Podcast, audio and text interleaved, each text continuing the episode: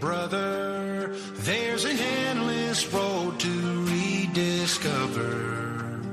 Hey, sister, know the water's sweet, but blood is thicker. Protagonistas los jóvenes. Hoy con los jóvenes de la parroquia de la Concepción de Madrid.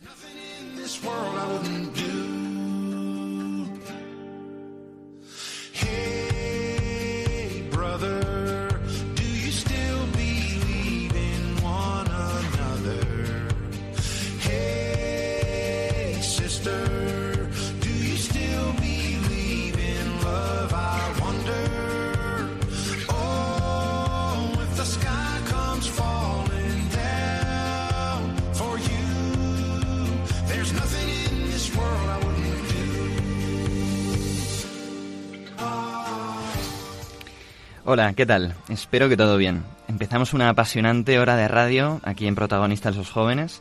Somos, ya lo sabes, un grupo de jóvenes de la parroquia de la Concepción de Madrid y aquí estamos para acompañarte hasta la medianoche.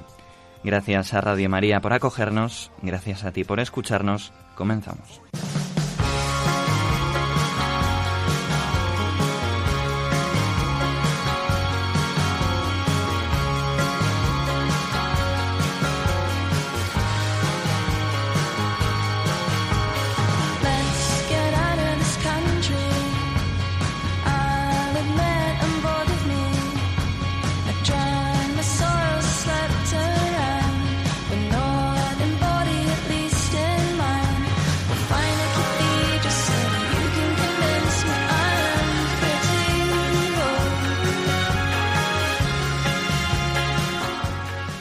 Pues como siempre hacemos, en el programa de hoy vamos a abordar el tema que toca tratar esta noche, el de la vocación, desde distintas perspectivas.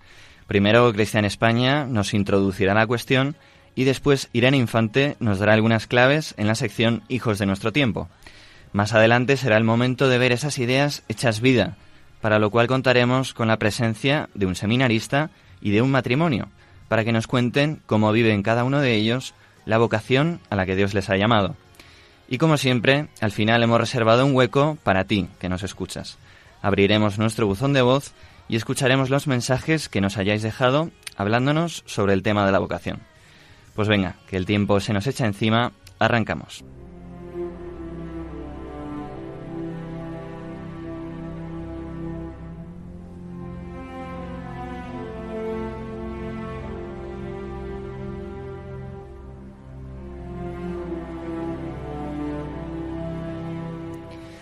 Uno de los tópicos más presentes en la tradición narrativa occidental es el del viaje del héroe.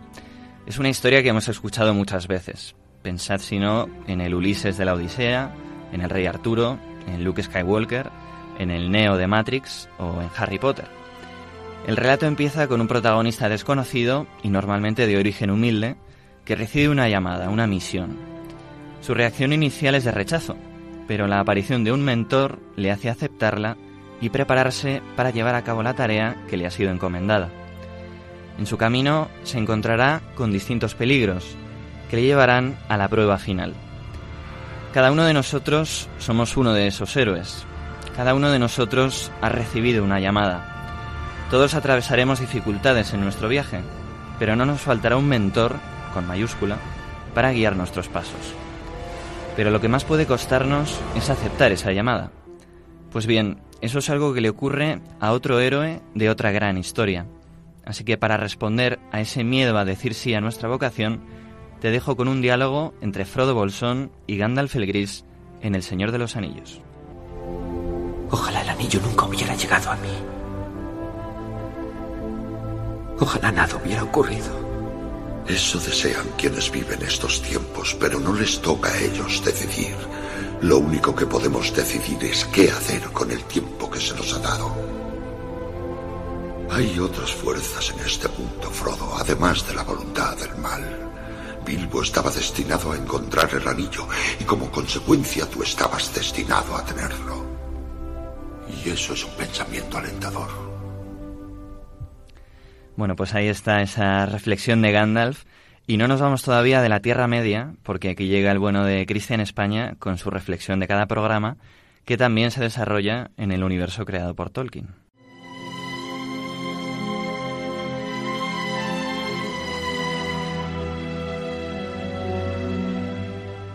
La historia del Señor de los Anillos tiene lugar en la Tierra Media, un mundo ficticio donde habitan seres fantásticos, entre ellos los hobbits, una raza de personas pequeñas. Uno de estos hobbits es Smigol, quien se encuentra con el anillo único, un anillo capaz de corromper la voluntad de las personas otorgándole poderes mágicos, como una vida mucho más longeva, a cambio de convertirse en sus esclavos. Smigol cae rendido ante su tentación y acaba viviendo repudiado en la oscuridad, creando a Gollum, su alter ego, un ser sin voluntad que vaga por el mundo perdido y sin rumbo, adorando el anillo. De ahí su mítica frase mi tesoro. Mucho tiempo después, Gollum pierde el anillo, que acaba en manos de otro hobbit, Frodo. Al contrario que Gollum, Frodo acepta la misión de llevar el anillo al Monte del Destino, el único lugar donde puede ser destruido. La acepta sin que nadie se la encomendase, aun sabiendo que el anillo tratará de poseerlo y de que en el camino habrá muchas dificultades. Frodo sabe que tiene que escuchar y obedecer a su corazón si quiere terminar el viaje con éxito para que el bien vuelva a reinar y para que sus tesoros, que son las personas que ama, puedan vivir felices. Haciendo un paralelismo, podemos preguntarnos ¿cuáles son nuestros tesoros? Podemos llegar a vivir como Gollum, yendo en contra de lo que nos dicta el corazón, cayendo bajo la influencia no de anillos mágicos, pero sí de adicciones o vicios. Sin embargo, si en vez de mirar hacia afuera, miramos hacia adentro, podremos escuchar la voz de nuestro mentor, y si somos valientes, seremos capaces de cumplir su voluntad, aceptando la vocación a la que hemos sido llamados. Solo así hallaremos la verdadera felicidad y libertad. Aunque no esté exenta de dolor ni de sufrimiento, seremos nosotros mismos y toda nuestra vida cobrará sentido. Como dice Gandalf, lo único que podemos hacer es decidir qué hacer con el tiempo que se nos ha dado. Busquemos en cada momento de nuestra vida lo que Dios quiere para nosotros y persistamos en esa unión con Él.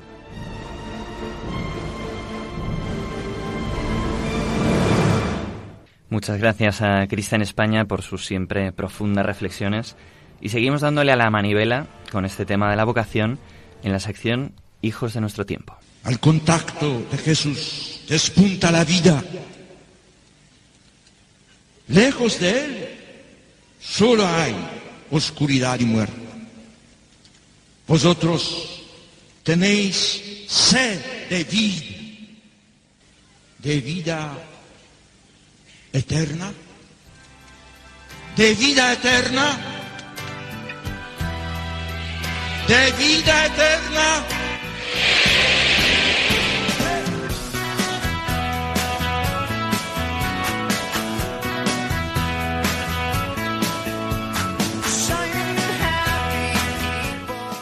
Infante, ¿cómo estás? Muy bien, Jaime. Encantada de estar aquí en Radio María de nuevo. Y nosotros encantados de que estés con nosotros.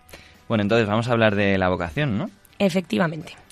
Bueno, pues vamos a empezar un poco pedantes, solo un poco, para decir que la palabra vocación viene del latín vocare, que significa llamar. Bueno, cuando escuchamos esta palabra, creo que muchos de nosotros entendemos que es una llamada que Dios nos hace para darnos a entender dónde nos quiere, es decir, el lugar concreto. Sí, eh, es una llamada a una forma de vivir en lo concreto de nuestra vida, ¿no? Eso es, y todo con el fin último de ser santos. En todo caso, en muchas de estas ocasiones, quizá de forma inconsciente, concebimos nuestra vida como escalones que tenemos que ir subiendo para que Dios nos diga de forma misteriosa lo que quiere de nosotros. Sí, pero me parece que lo más corriente es que creemos que somos nosotros mismos los que directamente construimos nuestra vida. Justo. Y según esa visión, todo depende de lo que vaya logrando, del éxito que yo vaya teniendo en el trabajo, de lo bien considerado que sea en mi grupo de amigos. Y desde luego el elemento que no falta en esta manera de entender la vocación es que todo depende de mis fuerzas y de lo que yo sea capaz de hacer. Hmm. Y no hay nadie en esto que nos llame a nada más, a dejarnos hacer. Porque la realidad es que no depende todo de mí, de nosotros, somos muy limitados. Mira, con- esto que dices, Irene, me vienen a la cabeza unos versos del poeta Giacomo Leopardi, en los que dice, Naturaleza humana, ¿Cómo si tan frágil y vil en todo, si polvo y sombra eres, tan alto sientes? ¿Qué? ¿Cómo, cómo te has quedado? Qué preciosidad. Es que hemos sido creados para desear infinitamente. Tenemos un corazón que no se sacia con nada que no sea Dios. Eso sí, ese corazón también tiene fragilidades y debilidades, cada uno con las suyas. Resulta casi paradójico que seamos tan limitados y a la vez nuestro deseo sea infinito. Por cierto, esto sería otra muestra de que no nos hemos creado nosotros, ¿no? Sí, señora. Y por tanto de que no nos podemos colmar a nosotros mismos, porque que todo dependa de uno mismo elimina la posibilidad de vivir, de, de vivir de verdad, de trascender. Mm. Es como que está por ahí la idea de Dios, de vez en cuando le tengo presente, pero no parece que tenga nada preparado para mí. Y claro, eso es agotador. Sí, porque al final todo depende de lo que uno haga y de cómo uno se haga, eh, cómo se vaya construyendo a sí mismo. Sí, y eso nos lleva a confundir éxito con felicidad, con tenerlo todo atado y controlado para que nada me sobresalte. Bueno, pero está claro que así no se puede vivir, ¿no? Pues no. A ver, Jaime, ¿y hoy en día eh, qué reacciones crees tú que hay frente a esto? Porque, bueno, es que imagino que uno llega un día que explota porque no puede más. Pues aquí entrarían todas las terapias del mundo, el mindfulness y un sinfín de opciones para intentar vivir pero sin responder, sin el vocare al que hacíamos referencia antes. Sí, y volviendo a esto, al vocare, es decir, recordamos, ¿no? Al llamar, cuando a uno le llaman, normalmente tiende a responder. Es decir, si alguien grita mi nombre, la reacción suele ser pues la de volverse y, y mirar a ver qué quieren de mí. Bueno, y otra opción es ignorar que te están llamando, quedarte callado. Ya también. Bueno, eso es precisamente, yo creo, lo que a veces nos ocurre a los cristianos, que no respondemos ante lo que el Señor nos pide. Y fíjate, yo creo que en la mayor parte de las ocasiones es por miedo. Mm. Eh, miedo eh, a perder mi propia vida, ¿no? Mi propia libertad, entendiéndolo mal. ¿Y, y de dónde crees que nos viene este miedo? Bueno, es que yo creo que es un miedo que todos podemos llegar a tener y que en el fondo en algún momento, cuando desconfiamos de Dios, también los cristianos, podemos llegar a experimentar. Pero, a ver, a nivel general yo diría que desde que el Señor no está en el centro de la sociedad, en el centro de la vida de todos los hombres, como aquel que crea y que ama al hombre, pues surge este miedo. Esto vendría de no entender los avances, todos ellos, tecnología, ciencia, el trabajo, todas estas herramientas que son buenas y útiles a disposición del hombre, sino precisamente, no al contrario. El hombre está alrededor de todas ellas, ¿no? Como orbitando en torno a ellas y, claro, acaba profundamente infeliz y fatigado. Porque pone la mirada en esas cosas y en ellas, precisamente, busca el sentido de vivir. Esto nos lleva incluso a la ilustración, ¿no? O sea, nos vamos al siglo XVIII entonces. Sí, claro. O sea, al final, la idea es que mediante la razón el hombre puede conocer la totalidad de la realidad. Eh, se pretende eliminar el sentido religioso del ser humano, cosa que, por cierto, eh, es imposible, y se justifica diciendo que no hay nada que permanezca. A ver, eh, explica un poco más eso último. Sí, o sea, me refiero a que no puedo responder adecuadamente a lo que Dios me pide queriendo guardarme mi vida, o sea, queriendo darme yo misma la vida. Porque hoy en día llegamos a creernos que con los avances vamos a conseguir ser más felices. Y la realidad es que únicamente somos plenos cuando nos entregamos. ¿no? O sea, ahí está la felicidad. Dar la vida, darnos a nosotros mismos. Bueno, y esa entrega que decías se concreta en una llamada, una llamada concreta y personal, una llamada del Señor hacia mí, ¿no? Justo es el hacer coincidir cómo es mi vida actual, y esta idea me parece bellísima, con lo que soy a los ojos de Dios, ¿no? Desde el momento en el que me pensó. Y aquí el Señor cuenta con nuestra libertad. O sea que no pasa por encima de nosotros, sino que conociéndonos como nadie, nos muestra cómo tenemos que ir caminando a través de la paz y la alegría profundas del corazón. ¿Sabes quién habló de la alegría como indicador de nuestra vocación? ¿No? ¿Quién? Pues la Madre Teresa. Ella decía que allí donde votase nuestro corazón, esa era la, la expresión que ella utilizaba, donde votase nuestro corazón y donde nosotros intuyamos que vamos a ser felices, ese precisamente es el lugar preparado por el Señor para nosotros. Al final la alegría profunda del corazón es algo así como la brújula que nos marca el camino que debemos seguir en la vida. Eh, no podemos dejar de seguirla, esa brújula, aunque nos conduzca por un camino que a veces puede estar sembrado de espinas. Y para eso hay que entregarse pues con todas nuestras fuerzas, sin regateos. La alegría como indicador del camino que el Señor nos va preparando. Qué idea tan bonita y vaya, ¿no? Si la vivió Madre Teresa. Pues sí. Al final parece que todo se reduce a ir respondiendo poco a poco, fiados de la alegría que viene del cielo. Y esta respuesta se concreta en un sí que hay que ir dando cada día. Pues es difícil esto de decir sí cada día, ¿eh? Bueno, a ver, sí y no. O sea, es difícil si lo quieres hacer por ti mismo, si no te dejas hacer. Eso es verdad. Claro. Pero al contrario, ¿no? Si te dejas moldear y acompañar por la iglesia, por familias cristianas, por un director espiritual, por un sacerdote, con el que compartir pues alegrías y tristezas, y en definitiva por Dios, entonces es como bailar. Sí, mm, dejarse llevar al son de la música, ¿no? Como veíamos en el anterior programa que, que decía Madeleine del Brel. Eso es. Y, y ese dejarse a llevar al son de la música produce una inmensísima alegría, como la de los magos de Oriente cuando vieron la estrella que les llevaba al Salvador. Ya, la la felicidad que viene de descubrir tu vocación y de realizarla en plenitud. Si es que en cierto sentido, entiéndase, ¿no? Pero no- uno no tiene que hacer nada. No, es que estoy de acuerdo. Porque Dios está más empeñado en tu felicidad que tú mismo. Y esto se nos olvida, ¿no? O sea, que el Señor quiere que vivamos y que seamos felices. Y por eso nos piensa en algo concreto. Lo primero, haciéndonos cristianos. O sea, regalándonos la fe, que es un regalo. Y luego, con el sello en el corazón, que se concreta en una vocación religiosa o al matrimonio, a través de una persona concreta. Bueno, pues ahora nos toca a cada uno ir descubriendo a qué vida concreta nos llama el Señor. Eh, pues nada, un día más, Irene, muchas gracias por traernos estas reflexiones que tanto nos ayudan. Y oye, me quedo ya ansioso esperando el próximo programa. Lo dicho, Irene, ha sido un placer. También para mí, Jaime. De verdad, muchísimas gracias, como siempre. Venga. Hasta luego.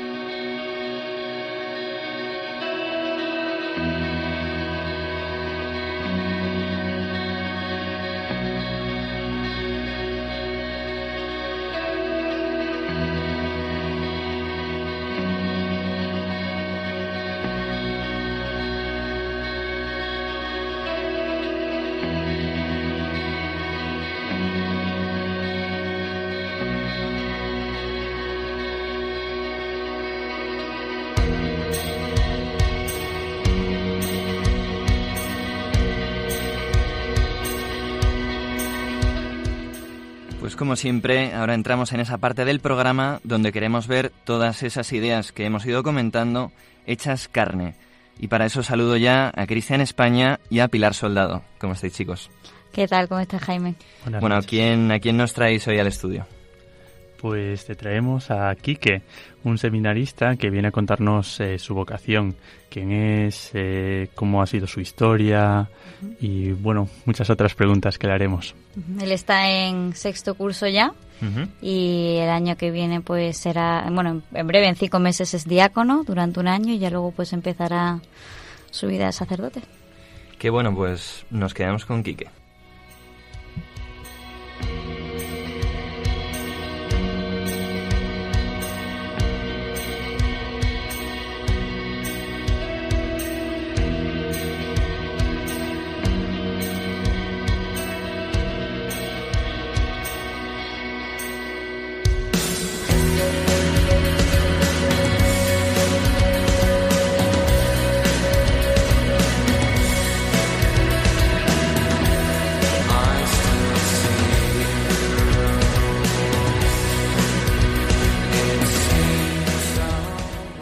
Buenas noches, Quique, ¿cómo estás? Muy buenas noches, muy bien aquí, encantado de estar con vosotros. Qué bueno. Eh, bueno, cuéntanos algo sobre ti. ¿Quién eres? ¿Cómo es tu familia? ¿Cuáles son tus aficiones? Yo, como ya has dicho, me llamo Quique, tengo 25 años, recién cumplidos este enero, y soy el segundo de una familia numerosa de seis. Somos tres chicos y, y tres chicas, y mis padres siempre pues, me han enseñado la fe desde pequeño. Entre mis aficiones está tocar la guitarra eléctrica También me gusta mucho el deporte, salir a correr o los deportes en equipo. Y la montaña también es una de mis grandes pasiones. Y el Camino de Santiago, que siempre que puedo lo hago. Qué bueno. Y mm, pues bueno, eh, a ver, vamos a entrar ya de lleno. Cuéntanos un poco, a ver cómo, cómo es esto de la historia de tu vocación, qué sentiste, cómo sentiste que, que el Señor te estaba llamando al sacerdocio. La gran pregunta. La gran pregunta. Eso siempre es lo primero que te pregunta todo el mundo, ¿no? ¿Qué hace un chico como tú en un sitio como ese? Sí. Eso, eso de ser cura, ¿en qué momento se te fue la cabeza para meterte ahí? y la historia de mi educación realmente es una historia de amistad con el Señor, de amistad con Jesucristo, porque tampoco pasaron cosas extraordinarias más que pues su presencia extraordinaria en pues en toda mi vida ordinaria. Yo desde pequeño, como ya he dicho, mis padres me inculcaron la fe y yo re- rezaba con ellos por la noche, los típicos Jesucito de mi vida, todas esas cosas.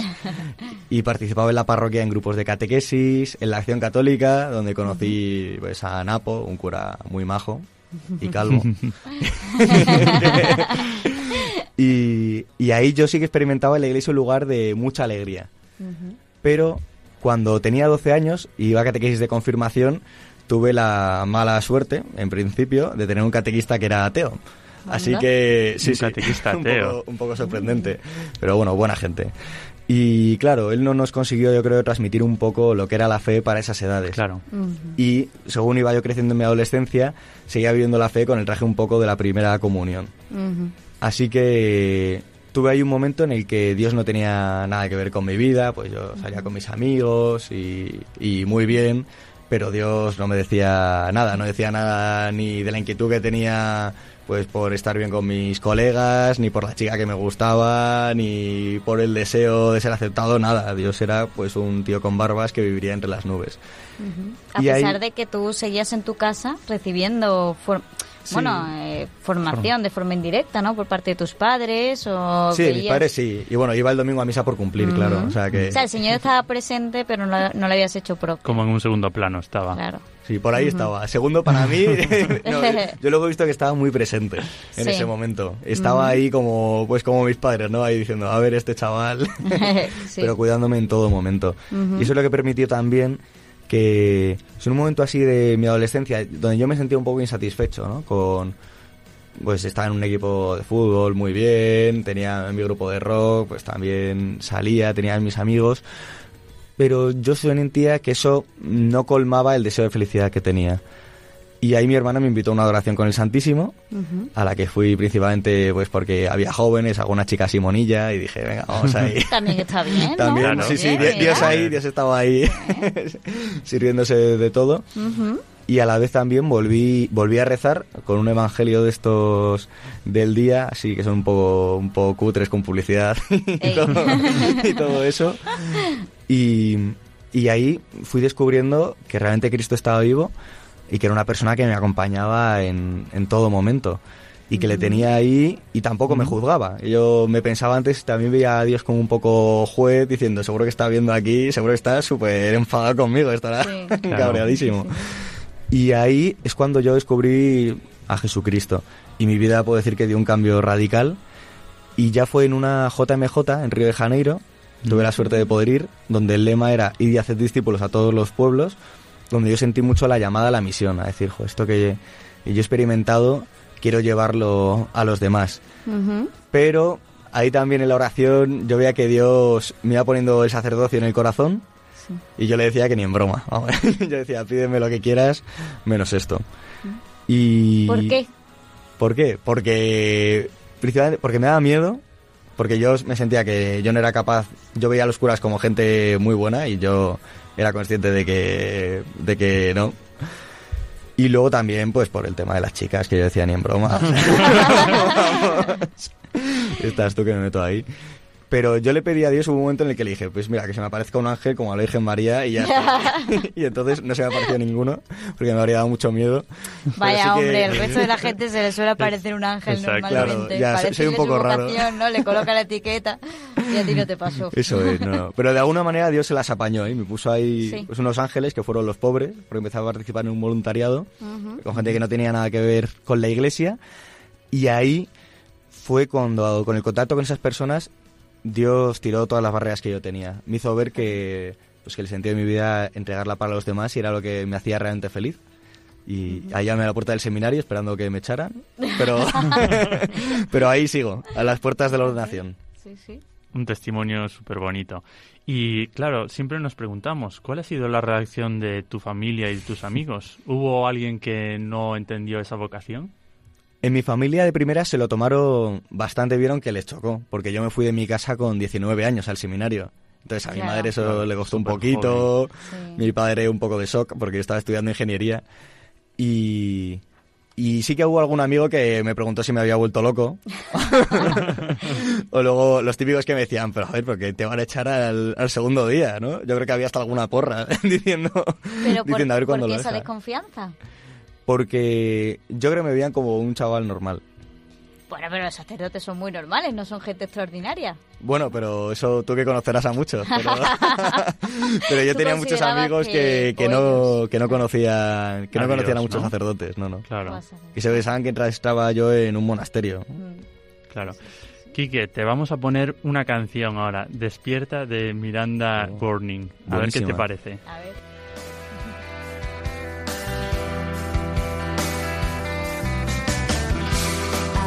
Despierta, tu noche se acaba ya. No quieres abandonar, dejar ese sueño atrás. Sin duendes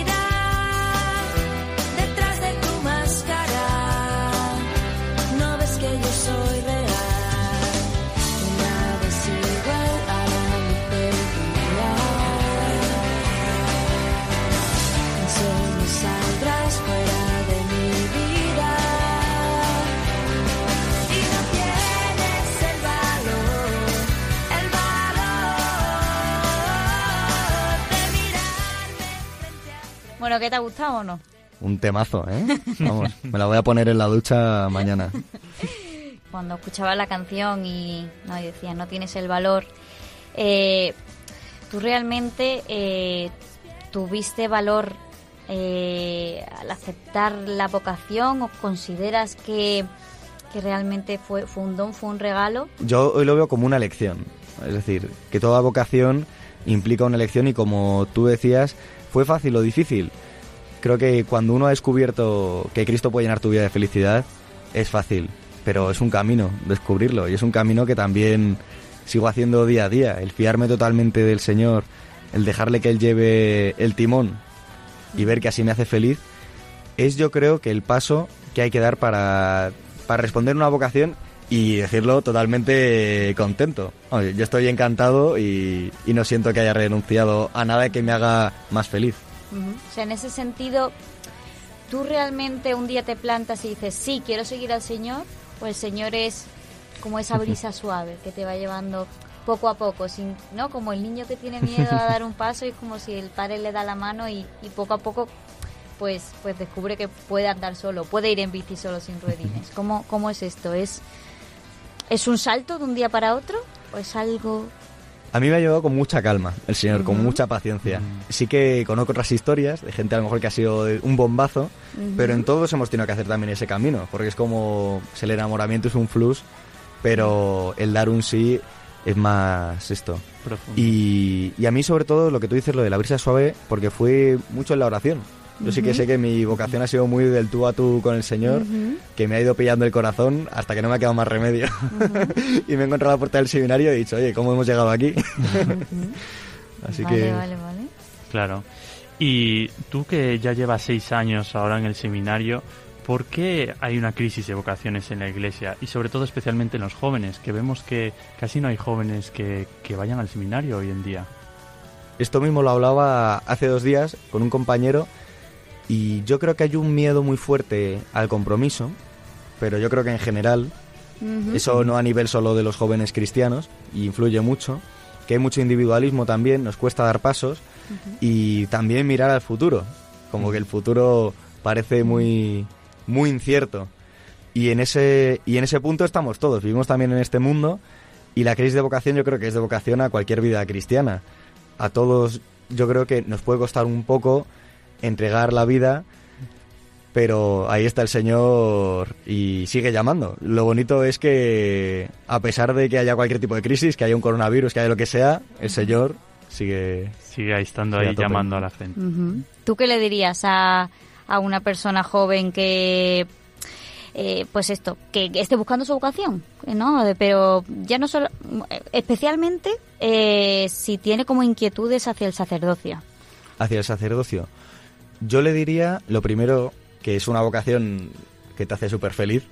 Yo todavía no soy sacerdote, pero ya lo que vivo como deseo o, o viéndolo me hace increíblemente feliz y, y es algo que también te- vas descubriendo según vas caminando. Pero tienes que dar el paso de fiarte. Y luego que se deje acompañar también por la iglesia. Que yo me he sentido muy acompañado en este camino, que lo discierna con un sacerdote, con una persona que haya ido por delante, de confianza, para que le pueda pues ir indicando. Y sobre todo la oración, que esté a saco con el Señor, que con Él no se va a perder, seguro. Muy buen Vale. consejo. Sí. Muchas gracias, Quique.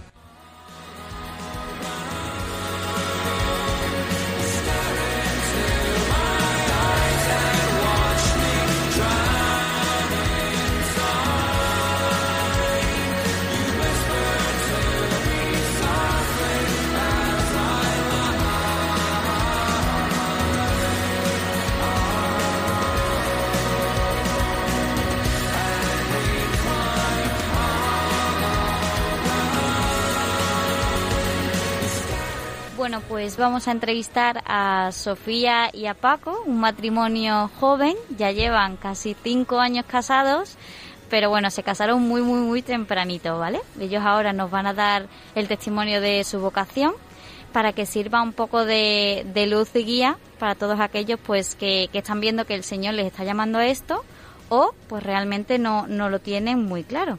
Así que bueno, eh, buenas noches Sofía y Paco. Hola. Hola. Contarnos un poquito eh, cómo es esta historia de amor que habéis vivido. Bueno, yo, eh, como Pilar dijo ya, soy Sofía, soy de Venezuela y ahora tengo 30 años. Nos casamos cuando yo tenía 26. Yo soy Paco y, y bueno, me casé con Sofía con 24, ¿no? Orgulloso Chan, de casarme con ella. Y No es una edad muy común hoy en Tengo día para casarse, ¿no? Eso es lo que la gente dice, es verdad. Y, y entonces contarnos cómo descubrís realmente que estáis llamados al matrimonio y además en concreto que Sofi esté llamada a Paco y Paco a Sofi. Pues yo creo que mi vocación la vi antes de conocer a Paco, la verdad. Y yo creo que la descubrí un poco por plantearme todas. O sea, la entrega del corazón es entera. Ya luego cambian las circunstancias en las que el Señor te ponga, ¿no? Ya con alguien al lado, ya sea una vocación al celibato, o de religiosa o laico, lo que sea, ¿no? Pero yo me lo planteé eso, una vez que ya tengo el corazón libre para dárselo al Señor, que Él me diga ya dónde me quiere.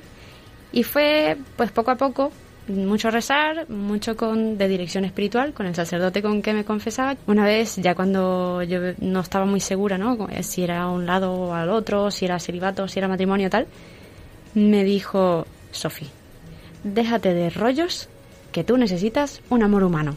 Y ya está, y con eso me quedé tan tranquila. Se dio mucha paz escuchar eso. La verdad es que sí, o sea, en el fondo siempre lo tienes como en el fondo del corazón, ¿no? El Señor ya te va enseñando poco a poco dónde te quiere. Pero ya decirlo así, de una manera tan tan tan material, tan gráfica, tan tan directa, claramente me sacó de dudas. Yo nunca lo supe, verdaderamente. Anda. Al 100% uno creo que estas cosas nunca las va a saber, ¿no? Porque, bueno, yo hablo de por mi parte, pero es verdad que me arriesgué eh, poco, porque con Sofía me arriesgué poco. La verdad es que había mucho asegurado, pero es cierto que, bueno, que yo pensando en mi vocación, pues como se deciden estas cosas importantes en la vida, al final pensándolo y rezándolo. Cada día lo ves quizá un poquito más claro, al día siguiente quizá no, pero lo que sí que es verdad es que luego conforme se va haciendo real, cuando vi que podía ser feliz para siempre, bueno, y me atreví. es muy fuerte porque Paco lo vio claro muy rápido. O sea, llevábamos yo creo que dos años saliendo, no nos habíamos graduado de la universidad y Paco ya dijo, bueno, nos casamos, ¿no? Bueno, espérate y tal, ¿no? Hay que graduarse, hay que vivir de algo, tal, no sé qué. Hombre, no, si nos falta algo, pues le pedimos ayuda a nuestros padres. Y no, Paco, no, Paco, no. No me dejaba. ¿Qué es lo que necesita una pareja de novios para dar el si quiero? Porque parece que hoy en día eh, lo que la gente busca es seguridad. Lo tengo todo atado, entonces te digo sí. La seguridad nunca la vas a tener, como dije antes, ¿no? Y, y lo que sí que creo es que la gente tiene mucho miedo a, a dejar de ser libre. Uno se cree que casándose ya es menos libre porque ha cerrado muchas puertas, ¿no? Y se ha- bueno, y ha elegido una. No, y es justo al revés, ¿no? Cuando es. te comprometes, más libre estás siendo. Yo elijo comprometerme de esta manera. Hay una frase, más, me la dijiste tú cuando empezamos a salir, ¿no? Cerrar puertas es madurar. Entonces, parte de esas decisiones que uno va tomando en la vida, porque si no, no decidir también es una decisión. Bueno, inseguridades las tenemos todos, ¿no? También otra inseguridad es, es la, la económica, ¿no? Otra inseguridad es el miedo a, a ser heridos, ¿no? A, a que nos hagan daño. Pero yo creo que ya cuando tienes un nombre al que ponerle tu camino al cielo, las cosas van cambiando, ¿no? Y lo que te da la seguridad, yo creo que es la historia misma, ¿no? La relación que hayas tenido con esa persona. Porque en el fondo el noviazgo está para eso, está para conocerse, para ver qué me gusta, qué no me gusta. Yo siempre le sugiero a mis amigos, ¿no? Que antes de casarse, antes de dar un gran paso, tienes que conocer qué es lo que no te gusta de esa persona. Porque al principio todo es bonito, todo es rosa, todo te encanta, todo te encandila. Pero ya con el tiempo vas viendo, oye, esto pues ya no me gusta tanto, esto ya no encaja tanto conmigo. Y entonces una vez que eso lo tienes claro, tú dices, vale, ahí decides, ¿no? ¿Puedo vivir con esto o no puedo vivir con esto? ¿Qué pensáis de las diferencias en, en la pareja? Nosotros particularmente celebrábamos cada vez que éramos distintos en algo. Desde que nos gustaba alguno el limón y otro de naranja, ¿no? Quizá con esa tontería y con ese ritmo acabamos celebrando muchas cosas sin estar de acuerdo tácitamente. Por dentro sabíamos que, que teníamos los mismos, compartíamos la gran mayoría de los principios y valores, ¿no? Que nos habían enseñado y que también nosotros mismos habíamos decidido tener. Y eso creo que también nos dio fuerza para poder reírnos de luego el resto de diferencias, ¿no? Que, que las cogimos con bienvenida. Las También- diferencias son, son necesarias. Porque imagínate vivir con alguien igual a ti, ¿no? Pues que para eso, no, no sé. Uno no crece a lo mejor, ¿no? ¿Qué te Claro. dicen? Claro, y además qué bonito aprender también está, ¿no? En lo, lo- eso que hablan después, ¿no? Lo de los pequeños detalles, que a lo mejor hay que cultivarlo todos los días. Pues de ahí nace conocer qué es lo que le gusta al otro, de qué manera le gusta más al otro. A mí ya el nivel máximo es cuando de pronto, no me acuerdo quién era, lo- lo vi en una pareja de matrimonio, no me acuerdo quién ya, que decía, habían puesto unos postres en la mesa y la mujer le dice al marido, es que ese no te va a gustar, ese no te lo comas, prueba mejor este. O sea, eso ya es nivel Jedi. Yo- eso, ahí hay que llegar. Ahí hay que aspirar, sí, sí. Jo, yo creo que el bueno y también lo escuché hace no mucho, no sé dónde, pero el mayor enemigo del matrimonio es la soberbia. Y creo Sí. que siendo soberbios todo el mundo va simplemente por, por inercia casi o por decir que no antes de decir que sí, va a decidir soportar antes que, que acoger con gusto. Es como, bueno, es como el matrimonio que siempre pone el ejemplo, ¿no? Del fútbol, ¿no? Que a él le encanta el fútbol, a ella no, y ella luego acaba siendo más de fútbol que él, simplemente porque le quiere mucho, ¿no? Pues en este caso ha pasado algo distinto, ¿no? Yo a Sofía le dije, mira Sofía, a mí me gustan, me encantan los videojuegos, ¿no? Y Sofía era de las que, bueno, todo lo contrario, pero al final, bueno, tú tuviste suficiente apertura mental para decidir no solamente soportar, no soportar, sino acoger, sino luego incluso interesarte y que luego saliera más o menos natural, ¿no? Por un tema que a mí me apasionaba. No, y que es muy distinto que tú salgas con alguien que le gusta jugar, pero es que en el fondo no estás viviendo con esa persona. Claro, claro, exacto. Entonces ya cuando compartes todo, pues también eso, también el tiempo invertido en eso, te cambia, cambia mucho la perspectiva. Pero bueno, ¿Vosotros cómo concebís la relación de tres, ¿no? De la que se nos habla a, a los cristianos. Eh, los dos y, y- y Dios entre los dos, ¿no?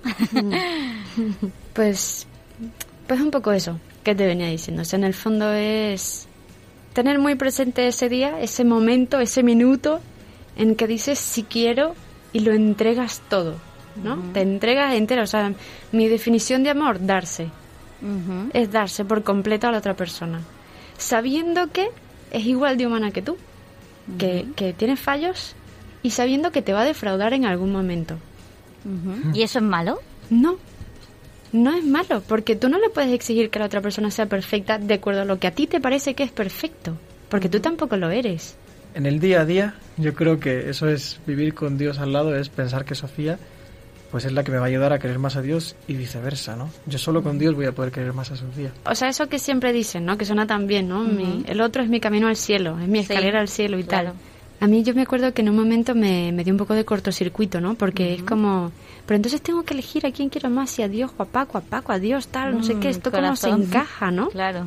Y en el fondo llegas a eso, ¿no? En, la medida en que tú quieras más a Dios, es que Dios es amor. Entonces es como cuando estás rezando, o sea, cuando estás rezando, cuando estás es- estando con Dios, el corazón se te ensancha, el amor se te desborda. Entonces, por supuesto, el primero y principal en el que se tiene que desbordar todo mi cariño es en Paco.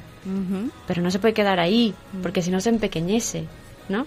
Es a través de Dios al mundo entero. ¿Creéis que los matrimonios hoy en día se, se quieren poco? Muchas veces como que nos da la sensación que, que de repente llega un momento en el que el esposo o la esposa pasa a un segundo plano en pos de pues los hijos u otros problemas. ¿Cómo veis esto hoy en día? Este, esta Esta pregunta es mágica. Porque justo has invitado a una pareja de matrimonio al que Dios ha elegido no darle hijos naturales. Entonces, claro, ese amor a la otra persona mm, no es lo único, pero, pero si eres muy consciente de que nunca habrá hijos naturales, ¿no? Ya luego, pues ya Dios dirá, ¿no? Pero en este momento todo mi amor tiene que estar volcado en Paco. Y justo yo creo que por ser jóvenes mm, tenemos una responsabilidad especial. Yo, afortunadamente, creo que he venido viendo, y no solamente, en- bueno, con Sofía, sino también en todo lo que pues, al final uno ve y, y escucha y en algún curso y en un tal, ¿no? Que creo que, como tú dices, Pili, es cierto que puede existir eso, pero está poniéndose el foco también en, en el matrimonio, ¿no? De hace ya años me decían a mí, no, no, primero tu mujer y luego tus hijos. Claro que depende en qué foro, ¿no? Efectivamente, y depende también de cómo esté uno dispuesto a escucharlo. Pero a mí me encantó eso. Y bueno, así así así voy. Ahora mismo lo tengo muy fácil, ¿no? Porque está Sofía solo y ya, pero es verdad que creo que fácil, es el sí. truco para después, ¿no? Porque luego si no, pues pues lo ves, ¿no? Eh, Yo creo que todo el mundo en su casa tiene algún ejemplo, ¿no? Donde puede pasar esto, con sus hermanos, con sus padres y, y efectivamente creo que el orden es o debe ser evidente. Y también, o sea, yo creo que muchos, bueno, muchos amigos, mucha gente a la que conocemos, ¿no? Hay, hay muy pocos privilegiados que pueden decir que ellos han visto el amor que sí tienen sus papás. ¿no? Eso es. No, no es una suerte que tengamos todos. Ujú. Entonces, justo por eso ahí hay, hay que poner un, un plus de esfuerzo. También. exacto. ¿Qué, qué pensáis vosotros del tema de la media naranja, el flechazo? ¿No? Hay gente que parece que está un poco hastiada de- del tema del noviazgo, que no encuentra realmente a una persona porque no. no, va, va buscando como pues hay una que me ha preparado el señor para mí hasta que no se me salga el corazón por la boca Qué agobio. pues Yo ahí voy a pillar tres, tres razones por las cuales no estoy de acuerdo con eso. De un blog de una amiga que me encanta. Ella se llama Lucía Martínez Alcalde y su blog se llama Make Love Happen. Entonces ella dice, primero, lo de la media naranja no es real porque, uno, eres una persona completa. O sea, Dios no te ha creado por la mitad. Luego, dos, dice, no hay una persona predestinada para ti. Hasta que no lo encuentres, jo, pero ¿y cómo sabes que lo has encontrado? ¿No? Y- Claro, si no realmente qué, qué tanto de libertad habrían que lo hubieras Eh, elegido efectivamente. Yo estoy con Paco y resulta que mañana conozco es que a mi media naranja, que me da pie a ser infiel a Paco porque entonces, no, a romper compromisos previos. en pos de una Claro, una cosa hipotética que tal, ¿no? Y bueno, venga, para, para ir terminando, ¿qué claves les daríais vosotros a gente joven que aún no ha empezado un noviazgo o que se encuentra en la recta final, ¿no? Antes del matrimonio, para realmente pues saber qué, qué paso dar? Una es el de conocer sus defectos y decide si puedes vivir con ellos. Y otra es, mira a ver cómo has sido con ella todo este tiempo y piensa, ¿he sido yo de verdad? ¿He sido feliz? ¿O me he convertido en una persona simplemente para que me quiera más? Y una tercera, diría a esa gente que todavía no ha acertado o encontrado a esa persona, el déjate sorprender. Porque, porque sí, encontrar a la otra persona es un regalo que te da Dios. Bueno, pues muchísimas gracias, Sofi. Pilar. Ha sido muy ilustrativo. Espero que también a nuestros oyentes les ayude, que seguro que sí. Y, y nada, muchas gracias. A ti. Y, Gracias a ti, Pilar. y bueno, nos vemos pronto. Adiós. Buenas noches. jagged is the shape I'm in. Or will I go out somewhere, then I come home again?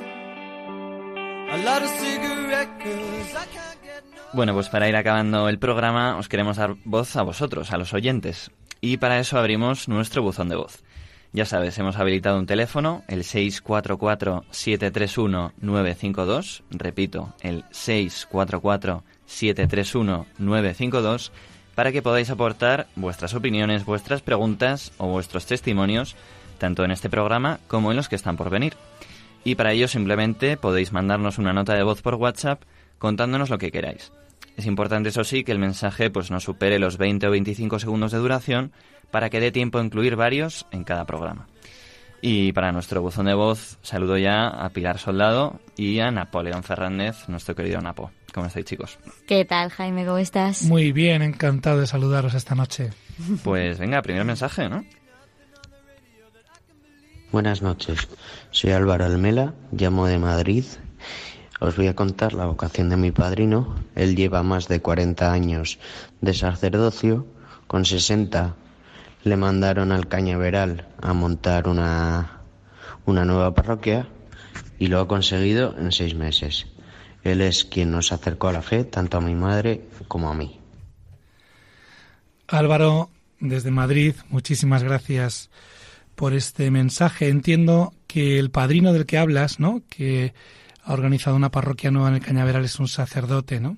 Que además, por lo que veo, lleva las cuentas de cuántos años lleva de sacerdote. Mira, yo lo que te recomiendo, yo soy sacerdote, lo que te recomiendo es que des gracias a Dios por poner un buen sacerdote en el camino de tu familia, cuando dices que es Él quien nos ha llevado a la fe a ti y a tu madre, ¿no? Reza por Él, reza por los sacerdotes y agradece al Señor que ponga en tu vida un sacerdote que te, que te lleve a la presencia del Señor. Pilar, yo no sé si tú quieres decirle algo. Bueno, pues la verdad es que son muy necesarios los sacerdotes buenos y para, sobre todo para crear una parroquia en el Cañaveral. Y en seis meses. Y en ¿verdad? seis meses. Así que, pero es verdad que, que esta gente, bueno, que, que los sacerdotes se sirven muchísimo, sobre todo de la oración. Sigamos confiando un poco en, en el poder que tiene y, y sobre todo los que, los que no podemos a lo mejor aportar nada más desde la distancia, lo que es la fuerza de la oración eh, sirve de muchísima ayuda para, para que estos proyectos salgan adelante. Sí, señor, sí, señor. Hola, soy Cristina, tengo 20 años y soy de Madrid. En relación al programa de hoy, yo quería hablar del matrimonio de mis padres y de la suerte que he tenido de tener un ejemplo de un matrimonio así tan cerca. Porque ellos me han enseñado que el matrimonio siempre es lo primero y ellos siempre han puesto su matrimonio frente a todo, incluso frente a los hijos. Y yo lo que he visto en esto ha sido que cuidando al matrimonio al final se cuida la familia. Pues es que Cristina has dado en el clavo porque es verdad que la, la clave de la vocación matrimonial es precisamente la entrega total eh, entre los esposos eh, y los hijos son el, el fruto. Cuando está bien ordenada esa jerarquía de prioridades, ¿no? El matrimonio es lo primero, son los hijos los que reciben también eh, ese fruto del amor y fíjate como tú eh, ves realmente que lo que más te ha hecho bien a la hora de, de querer al Señor y querer aspirar a algo como lo que han tenido tus padres es precisamente no tanto el amor que te han tenido ellos hacia ti, que será muchísimo, sino el amor que se han tenido entre ellos dos. Sin duda, sin duda, cuando eh, muchos de vosotros podéis decir esto, ¿no? Cuando el amor de los padres, ¿no? El respeto de los padres, el afecto profundo entre ellos, ¿no? Aparece ante los ojos de los hijos, ahí nacen personalidades fuertes y seguras. Mira, Cristina, yo te, también te quiero decir una cosa que a mí siempre me ha ayudado mucho en mi vida espiritual, ¿no? Que es eh, cuando Jesús en el Evangelio discute con los fariseos, eh, conoce la historia de Israel al dedillo, ¿no? Conoce la, las sagradas escrituras, las antiguas leyes de Israel, conoce la figura de Moisés, de los profetas, ¿no? Y esto se debe a la fortaleza de un padre, que es José, quien le enseñó todo, ¿no? O incluso, te diría más, ¿no? Hay un episodio en el Evangelio en el que Jesús no tiene miedo a quedarse solo. Los apóstoles, bueno, hay un momento en que la gente empieza a abandonar a Jesús y el Señor les pregunta, ¿también vosotros os queréis marchar, no? La pregunta parece casi un desafío, ¿no? Pero lo que deja de entrever Jesús detrás es la seguridad psicológica, afectiva, espiritual del Señor, que no tiene miedo a la soledad, ¿no? Y esto es fruto de unos padres fuertes, fuertes, ¿no? Gracias por tu testimonio, Cristina, porque, porque, bueno, desgraciadamente no son tan numerosos este tipo de testimonios. Gracias, Cristina. Buenas noches, soy Irene Raiz, tengo 21 años y vivo en Madrid. Para mí la vocación es encontrar el sentido que debo dar a mi vida y que Dios tiene planeado para mí. Pienso que si vivo en armonía respondiendo a ese plan, podré influir positivamente en las personas que me rodean y de alguna manera pueda tener una repercusión en la sociedad. Además, considero que siguiendo mi vocación podré encontrar la felicidad plena. Tal cual, querida Irene, gracias y tal cual, tal cual. Hay un principio básico que también lo por experiencia personal, ¿no? Solo la voluntad de Dios coincide con nuestra felicidad. Solo la voluntad de Dios coincide con aquello que buscamos, ¿no? O sea, no es, no es solamente como buscar algo, sino dejar que el Señor también nos diga qué es lo que quiere de nosotros, ¿no? Y nuestra felicidad depende del Señor, ¿no? O sea, la vocación, como la vida misma, es una respuesta, ¿no? Y uno responde agradecidamente si se siente agradecido, ¿no? Yo no sé, Pilar, ¿qué piensas tú de lo que ha dicho Irene? Sí, luego también creo que es importante resaltar que la vocación no es decir que sí al Señor en un momento concreto de tu vida y a un plan concreto, ¿no? Muchas veces pensamos que la vocación es decir sí al matrimonio, al sacerdocio, a la vida consagrada o, bueno, o a la soltería, si se puede decir así como tal, ¿no? Sino más bien es decir un sí al Señor todos los días de la vida. Es decir, eh, vas a tener esa felicidad plena porque todos los días le estás diciendo que sí al Señor, no exclusiva, no a, no dando una respuesta a, a un plan muy concreto, sino a todas las circunstancias que te pone todos los días por delante, de las que Él se sirve para, para colmar tu vida. Buenas noches, mi nombre es Jaime Martín, tengo 16 años y llamo desde Madrid. A raíz un poco del tema de la vocación, quería dar testimonio sobre cuál es el símbolo vocacional que más me ha ayudado y que más tengo presente en mi día a día. Ese es el matrimonio de mis padres, que a través de su unión me han podido dar a mí y a mis hermanas un ejemplo de respeto, dignidad y dedicación a las demás personas. Una unión que además he visto cómo se abre completamente a la vida y que tiene de centro a Dios como un pilar fundamental para que ésta se sostenga. Mira, Jaime, yo lo que me viene al corazón, según te escucho, es que vivas profundamente agradecido, hijo. Y que viendo el sí que han dado tus padres, le preguntes al Señor qué quiere de ti, ¿no? Porque viendo que el sí que dan tus padres genera la vida que tú estás percibiendo, que tú estás viviendo, ¿no? Sobre todo cuando hablas de la dignidad. A mí me, me, ha conmovido, ¿no? Escucharte como también la dignidad que tú consideras de ti mismo proviene del amor de tus padres, ¿no? Es precioso el testimonio que has dado, ¿eh? Así que yo simplemente te lo agradezco y, y te propongo como sacerdote, ¿no? Que le preguntes al Señor qué quiere de ti, porque ese bien que hace el sí de tus padres es un bien que también puede hacer a mucha gente tu propio sí al Señor, ¿no? Este testimonio enlazado con el de Cristina que oíamos anteriormente y la verdad que provoca mucha alegría ver que seguimos teniendo, ¿no? Hoy en día muchos matrimonios que se quieren y que se quieren bien. Entonces, como decía Ana, pues estar agradecido y también dar esperanza a, a mucha gente, a, lo a muchos novios que quieren también tener, eh, dar un sí quiero al Señor, porque les espera esto, ¿no? Una vida de completa entrega, felicidad, que se va a prorrogar y que va a permanecer en sus hijos y seguirá creando bien pues por muchos años, ¿no? Es un testimonio de esperanza para todos, para los propios matrimonios, para los hijos y para los novios. Bueno, Napo y Pilar, vaya mensajes, ¿eh? Vaya semana. mensajes, qué barbaridad. Qué ¿verdad, buenos Pilar? mensajes sobre todo. Menudos buenos. oyentes tenemos. Menudos oyentes, efectivamente. mucho level, mucho level. No, de verdad, sí, ¿eh? sí, de sí. verdad, A impresionante. mí me impresiona esto porque vemos mucha gente muy herida por el tema de los matrimonios. Es, es impresionante. Vivimos eh, rodeados de generaciones rotas Mm. por, por el divorcio y por separaciones, ¿no? Muchas veces a veces es injusto hablar de esto, pero qué alegría seguir teniendo entre nosotros gente que es testigo del verdadero amor y que, que es real en el matrimonio. Que hay Sí, veces, sí, que vivimos eso, una sociedad que no está dispuesta al compromiso, muchas veces por miedo, ¿no? Porque no cree que el amor de verdad exista y no solo es que sí que exista y que te haga feliz a ti, sino que es que el fruto es también amor y lo perciben los hijos. Y que además, si esto no se dice, no se escucha. Exacto. ¿no? O sea, que escuchar estas cosas es una maravilla, Jaime. Mm, Gracias. sí. ¿eh? Gracias a vosotros por traernos estos mensajes. Pilar Soldado, Napoleón Fernández, Napo.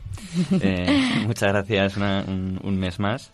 Y nada, os espero ya con la nueva remesa de mensajes. Aquí estaremos, aquí estaremos, claro que sí. Claro. Gracias a todos, un abrazo fuerte. Gracias, Jaime. Muy bien. Pues despedimos una nueva entrega de Protagonistas los Jóvenes. Muchas gracias a todos por estar ahí, al otro lado, escuchándonos. Y en el programa del mes que viene hablaremos de la misión. Pues nada, os ha hablado Jaime Cervera en nombre de los jóvenes de la Basílica de la Concepción de Madrid, que hacemos este programa con tanto cariño. Gracias también a Quique Gil Casares por su trabajo en la realización. Y nada, hasta el mes que viene. Hey, brother, there's an endless road to rediscover. Hey, sister, know the water's sweet, but blood is thicker. Protagonistas los jóvenes.